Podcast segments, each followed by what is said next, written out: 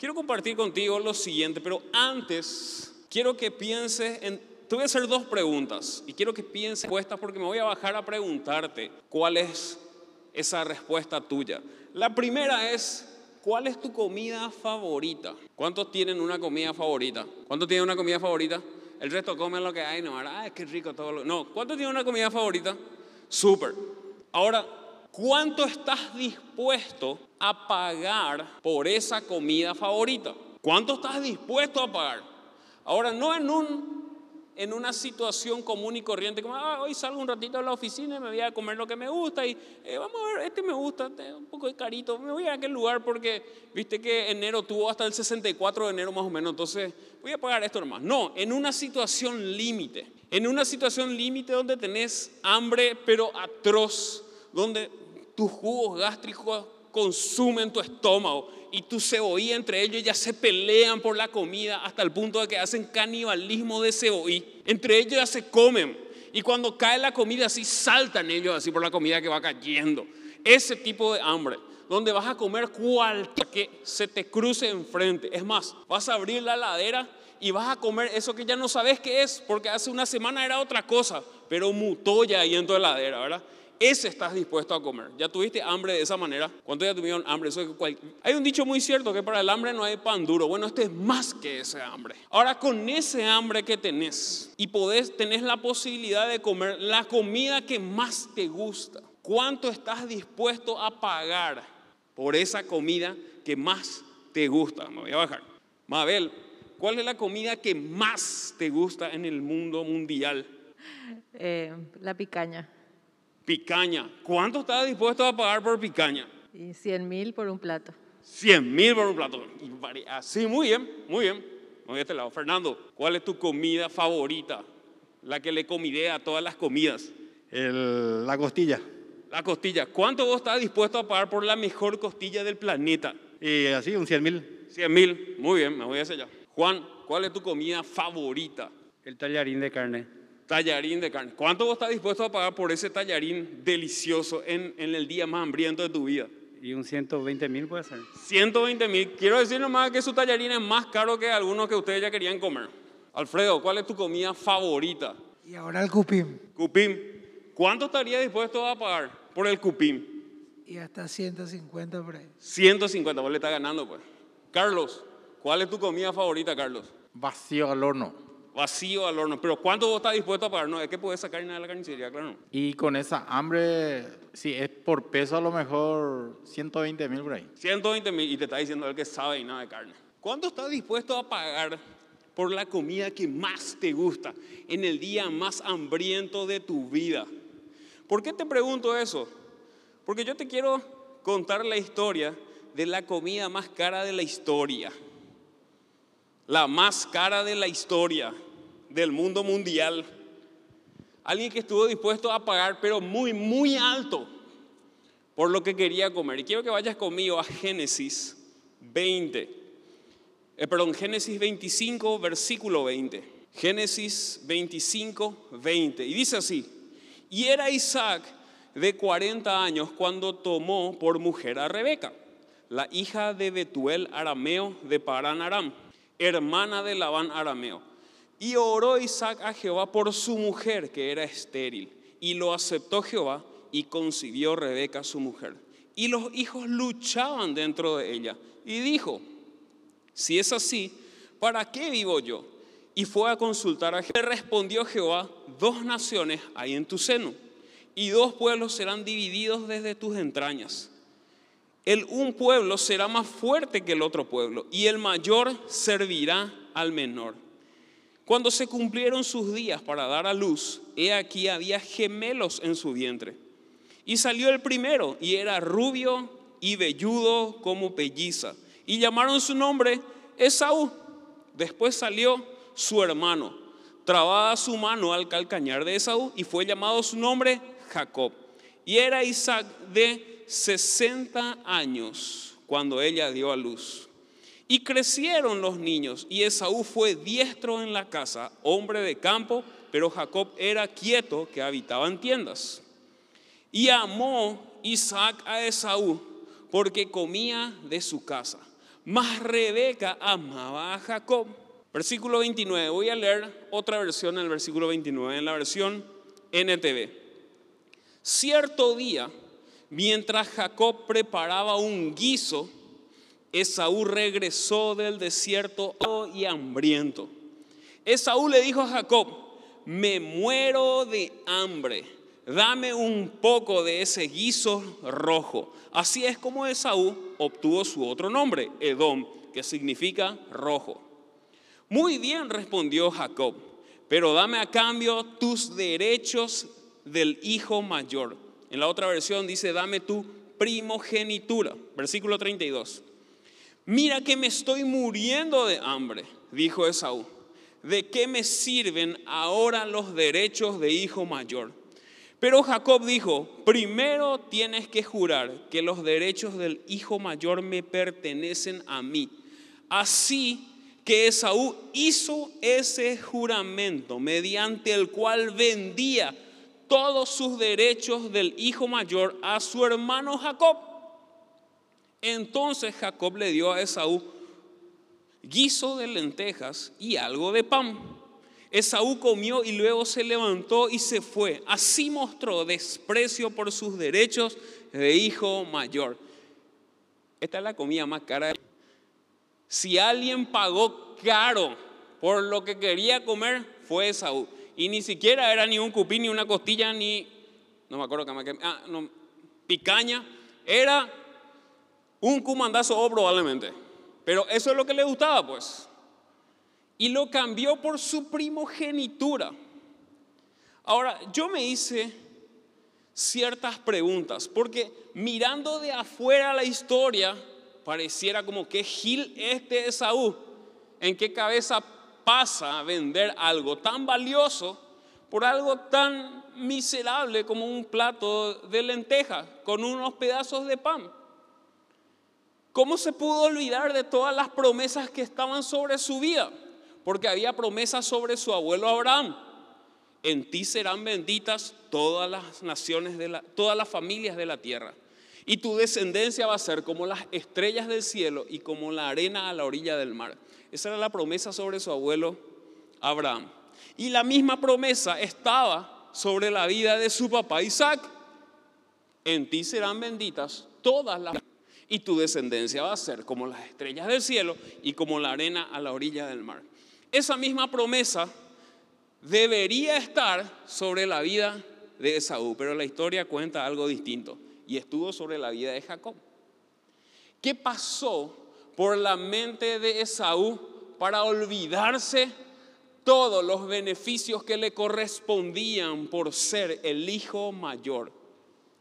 Y antes de acusarle a Esaú de hacer el peor trueque de la historia, quiero que nos hagamos estas preguntas. Y yo me imagino que esto habrá pasado por la mente de Esaú. Y quiero que anotes estas preguntas. La primera es, ¿sabía cuánto valía lo que tenía? ¿Sabía cuánto valía lo que tenía?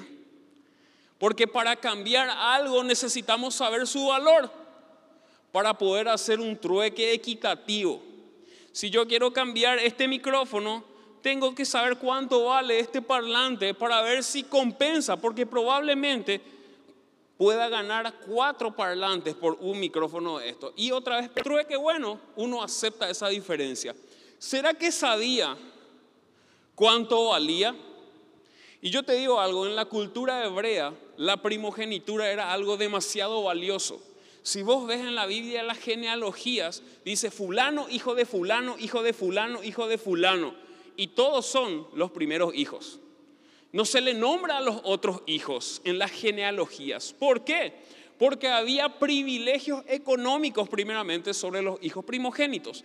El hijo primogénito se llevaba el doble que cualquiera de sus hermanos. Financieramente había algo positivo, pero no solamente eso. También él era el que tenía el derecho de la bendición sacerdotal de su padre. Y los propósitos de su padre se transferían, así como la bendición a ese hijo. Y eso era cultural en la cultura hebrea. Ellos lo sabían. Esaú lo sabía y Jacob lo sabía también, por eso le ofreció un trato. Entonces yo dudo que Esaú no sabía que él estaba negociando. Y esto me lleva a la segunda pregunta. El deseo o la necesidad del momento nublaron su criterio. Segunda pregunta. Anota la segunda pregunta en tu, si no tenés algo que anotar en lápiz y papel, en el blog de notas de tu teléfono. Segunda pregunta. El deseo o la necesidad del momento nublaron su criterio. ¿Será que tenía demasiada hambre y no pudo considerar que realmente su hermano le estaba estafando? ¿Será que demasiado quería comer ese guiso de poroto? Por eso él no consideró que estaba entregando algo muy valioso por algo tan barato. Muchas veces nosotros estamos en la misma situación. Queremos demasiado algo y nos olvidamos de cuánto nos puede llegar a costar. Y por momentos o por placeres momentáneos muy cortos, sacrificamos cosas muy grandes. ¿Cuánto le duró en la panza el guiso de lenteja a Esaú? Cuando tenés mucha hambre y vos decís, me voy a comer un dinosaurio, ¿verdad? Quiero una costilla de brontosaurio, ¿verdad? Y empezás a comer, a comer, a comer y llega un punto, porque la, la saciedad de tu estómago tarda unos minutos. Cerebro, quiere decir que vos podés comer más de lo que realmente estabas necesitando y no darte cuenta hasta que te sentís mal.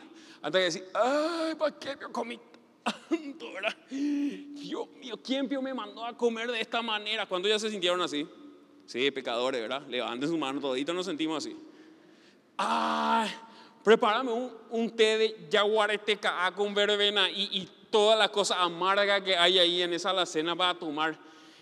Ese último que comí, esa última sopa me hizo mal. No, siempre pues nos hace mal ese último, no toda la cantidad atroz de comida que nos comimos, ¿verdad? Y ya nos sentimos mal de algo placentero que vos dijiste, ah, por fin, ¿verdad? Mmm, qué rico, ya te estás imaginando, no te preocupes, ya te vas a cenar en tu casa. Qué rico, y empezaste a disfrutar. Y en unos minutos, que yo te puedo asegurar que si comes rápido no son más de 20, lo que empezaste a disfrutar ya se convirtió en, oh, ya no puedo más ni respirar, Dios mío, y ya no lo estás disfrutando. Es más, probablemente en unas horas eso que comiste ya no tu sistema digestivo. Se vaya a la letrina. ¿Qué te quiero decir?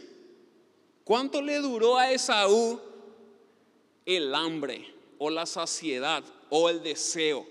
Nada no le duró nada porque le cambió por un plato y unos panes. Yo digo, lo hubiera cambiado por lo menos porque le cocine por toda la vida, ¿verdad? Te voy a dar mi, primogenitura, pero vos estás condenado a cocinarme este guiso todos los días de tu vida. Por lo menos, ¿verdad?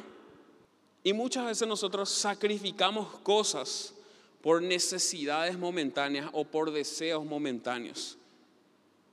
Por cinco minutos de placer, y ustedes saben a qué me refiero, por una pitadita no ¿verdad? O por una copita, o por un ratito de mirar esto, o por un ratito de escuchar esto, o por un ratito de decir esto. Y nos sacamos aparentemente el gusto, pero por algo tan corto como un guiso de lenteja en tu estómago. Esta, esta es la segunda pregunta. La necesidad del momento nublaron su criterio. Me lleva a la tercera pregunta. ¿Minimizó el impacto de su decisión? No, no es para tanto. En serio, por un plato de lenteja hay cosas más graves. Eso con un pecadito así blanco nomás, ¿verdad? No, no, no, hay cosas. Mira, si comparamos con este, y yo soy casi santo, con mi aureola y todo me comía el guiso de lenteja. Mira, este, si vamos a calificar, minimizó el impacto. Yo creo que él no se dio cuenta de lo que estaba entregando. Pensó que era un dicho nada más que le estaba diciendo a su hermano.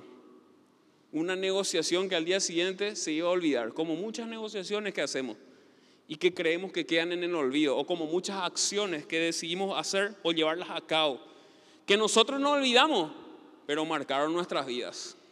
Cuarta pregunta. ¿Se puede perder algo tan valioso con una acción tan insignificante?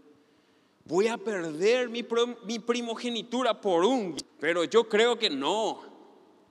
O sea, todo lo, lo que me corresponde a mí como hijo mayor, ¿se puede acaso vender por un plato de guiso? ¿Se puede perder por un momento de placer? ¿Se puede perder la salvación por un pecado tan chiquitito? Blanco, ni siquiera era gris, blanco nomás era. Hay gente que hace tantas cosas malas y la misericordia de Dios se renueva también sobre su vida cada día, ¿cierto? Pero ¿quién te dice que vos mañana vas a amanecer? Ninguno tenemos fecha de vencimiento ahí visible en nuestro cuello o en nuestro brazo, ¿verdad? Ninguno sabemos. Y me lleva a esta última pregunta. ¿Acaso los propósitos de Dios se pierden tan fácilmente? ¿Acaso mi abuelo no esperó 25 años la promesa y Dios no le hizo pasar procesos para cumplir la promesa en la vida de Isaac? Papá Isaac no esperó 20 años con una esposa estéril, igual que mi abuelo, el cumplimiento de la promesa y salimos mi hermano y yo y se cumplió. ¿Acaso Dios va a tirar todo el proceso a la borda por un guiso de lentejas? Sí, porque no se cumplió en la promesa, se cumplió en Jacob. Y todo lo que tenía que estar sobre la vida de Saúl pasó en la vida de Jacob. Y las promesas se cumplieron en su vida. Y en su vida nosotros somos benditos, todas las familias de la tierra. Y su descendencia es como las estrellas del cielo y como la arena del mar. Y de Saúl, si te he visto no me acuerdo, se convirtió en su enemigo. De ahí salieron los edomitas y se dividieron. Y quien tenía que recibir la promesa se convirtió en siervo. Vos me decís, estaba escrito, sí, pero la decisión fue de cada uno. Ahora, yo sé que es fácil analizar otras situaciones y yo creo que ya hablamos mucho de Saúl. Y si nosotros nos ponemos en esa posición, ¿cuántas veces hemos sacrificado cosas valiosas por cosas insignificantes? Yo te digo, personalmente lo he hecho muchas veces y me ha pesado de sacrificar cosas valiosas que me han regalado por placeres momentáneos que después inclusive me hicieron sentir mal y generaron consecuencias negativas en mi vida. ¿De qué te estoy hablando? Primera de Corintios 6, 20 dice, pues habéis sido comprados por precio. Glorificad pues a Dios en vuestro cuerpo y en vuestro espíritu, los cuales son de Dios.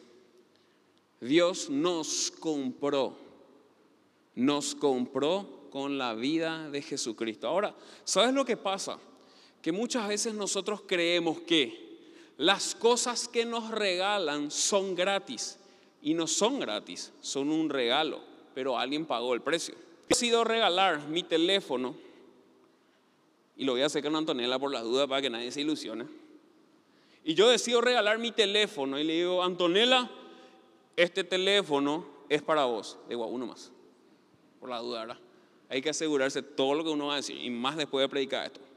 Yo te regalo este teléfono. ¿Cuánto le costó a Antonella ese teléfono? Nada, ¿verdad? ¿Ese teléfono es gratis? No, me costó a mí y mucho. Me costó dinero, que me costó trabajo, que me costó ahorro, que me costó sacrificio. El costo es alto, por eso no dije cuánto es el precio. El costo es más que el valor que uno paga. Para ella fue gratis, a mí me costó algo. Lo que pasa es que muchas veces las cosas que recibimos gratis no entendemos que alguien pagó el precio por lo que nos está regalando y nosotros lo hemos recibido gratis no significa que no valga nada. Y como no entendemos el valor, lo cambiamos por un plato de lentejas. ¿Qué le costó a Saúl ser el hijo de Isaac y de Rebeca? Nada, sus padres hicieron todo y ustedes saben a qué me refiero. Dijo eso, sí, así se hacen los bebés, ustedes saben cómo se hacen los bebés. ¿Le, ¿Qué le costó a Esaú ser el hermano mayor? Nada, porque Dios le ubicó para que salga primero. Ahora, eso que no le costó nada tenía algo muy valioso y se llamaba primogenitura. Él no entendió que lo que se le estaba dando sí costaba, pero no le costó nada a él, porque él fue un milagro, porque Rebeca era estéril y su papá clamó y 20 años esperó que su esposa conciba hijos. Se repetía la historia con Abraham. La salvación que Dios te regaló, te la regaló a través de la vida de Jesucristo. Y no es gratis, costó una vida. Gratis es para nosotros, que la recibimos. Pero eso no significa que no tenga un costo, tiene un costo altísimo. Costó la vida de una persona y no cualquier persona. El rey de reyes y señor de señores entregó a su hijo, entregó a su primogénito, que en ese momento era el unigénito, pero después se transformó en el primogénito entre nosotros, que también somos sus hermanos. Eso dice la palabra en Romanos. Tu vida y mi vida valen la vida de Jesucristo. Valen un rey de todo lo que existe que se hace hombre. Para él ya es suficiente humillación eso. Porque ¿qué somos nosotros al lado de Dios? Insignificantes. Un rey que decide abdicar a su trono para venir a convertirse en ser humano. Un rey que vive como nosotros, un rey que pasa vergüenzas y necesidades, un rey que es clavado y condenado inocentemente, abandonado por sus amigos, rechazado por la sociedad, que sufre cada uno de los latigazos, que sangra y que se muere como el peor de los criminales. Un rey que fue abandonado por su papá en ese momento. Papá, papá, ¿por qué me dejaste? Porque Dios no podía estar en ese momento, porque todos nuestros pecados estaban sobre él. Eso vale lo que nos han regalado. Y cuando nosotros menospreciamos lo que nos han regalado, yo te digo que cambiamos por menos que un plato de lenteja, porque lo que nos dieron es mucho más valioso de lo que tenía Esaú. Porque aunque Jacob en él se cumplió la promesa, él no llegó a ser un hijo de Dios. Él era un siervo. Nosotros somos hijos de Dios porque somos comprados por su sangre. ¿Qué dice la palabra de Dios en Juan 1, 12 al 13? Mas a todos los que le recibieron, a los que creen en su nombre, les dio potestad de ser hechos hijos de Dios. Y esta, el versículo 13 me fascina. Los cuales no son engendrados de sangre, ni de voluntad de carne, ni de voluntad de varón, sino de Dios. Dios deseó que vos y yo seamos sus hijos. Él lo deseó. Y porque lo deseó, entregó a su único hijo. Y porque Jesús nos amó su vida. Eso valemos. Y cuando nosotros no analizamos nuestro valor y cambiamos lo que se nos ha regalado, que tiene un precio invaluable, no se puede pagar. Si yo te digo cuánto vale una vida, no se puede cuantificar una vida. Y si te digo cuánto vale la vida del Hijo de Dios, aún más. Y nos olvidamos del valor de, lo que nos han regalado. Y lo cambiamos por tres minutos de placer, por un segundo de ver algo, por diez segundos de decir tal cosa, por una vida lejos de Él. ¿Será que no nos hemos convertido tantas veces en nuestras vidas como Esaú? Que estuvimos dispuestos a cambiar cosas tan valiosas por cosas. Yo te digo, yo soy culpable de eso y muchas veces. Y cada una de esas veces me ha costado lágrimas. Pero yo sé que Dios cada una de esas veces me ha perdonado y yo he decidido no volver a regalar las cosas que han costado tan caro sobre mi vida. Juan 3:16 dice, porque de tal manera amó Dios al mundo que ha dado a su Hijo unigénito para que todo aquel que en Él cree no se pierda, mas tenga vida eterna. Eso es lo que nos regaló Dios, vida eterna. Hay una responsabilidad y un regalo y un privilegio sobre nosotros, pero infinitamente mayor que la que había sobre Saúl. Infinitamente mayor. Y cada vez que nosotros anteponemos nuestros deseos, estamos vendiendo lo que nos han regalado. por cosas insignificantes. Yo te pido que te pongas en pie ahí donde estás. Puedas cerrar tus ojos y vamos a pedirle perdón a Dios. Porque yo sé, porque yo estuve en esa posición. Y yo sé que muchas veces hemos lo valioso por lo miserable. Y nos hemos sentido mal una y otra vez. Hoy es el tiempo que decidas correctamente. Jesús, te pedimos perdón si hemos menospreciado tu sacrificio en la cruz. Jesús, te pedimos perdón si nos hemos olvidado el sufrimiento que ha costado lo que nos has regalado. Jesús, te pedimos perdón si nos hemos olvidado la humillación que estuviste dispuesto a pasar por lo que nos regalaste. Jesús, hoy te pedimos perdón. Valoramos tu muerte en la cruz valoramos ese sacrificio de amor. Dios, te pedimos perdón si muchas veces menospreciamos que has entregado a tu Hijo porque nos amaste. Y muchas veces hicimos que ese sacrificio de tu Hijo valga tan poco en nuestras vidas. Te pedimos perdón, Dios, porque hemos menospreciado el que hayas entregado a tu Hijo. Señor, hoy queremos que tu amor nos alcance de vuelta, que tu perdón nos limpie, que tu sangre nos redima una vez más y nosotros podamos seguirte cada día de nuestras vidas con la misma pasión que al inicio. Dios perdónanos, arregla cuentas con Dios. Su misericordia se renueva para con tu vida hoy. Pedile perdón ahí donde estás. Su palabra dice que Él es fiel y justo para perdonar nuestros pecados y limpiarnos de toda maldad. Y dice que si confesares con tu boca que Jesús es el Señor y creyeres en tu corazón que Dios le levantó de los muertos, serás salvo. Señor, perdónanos, límpianos, Señor. Queremos vivir honrando ese sacrificio cada día de nuestras vidas. En tu nombre santo. Amén.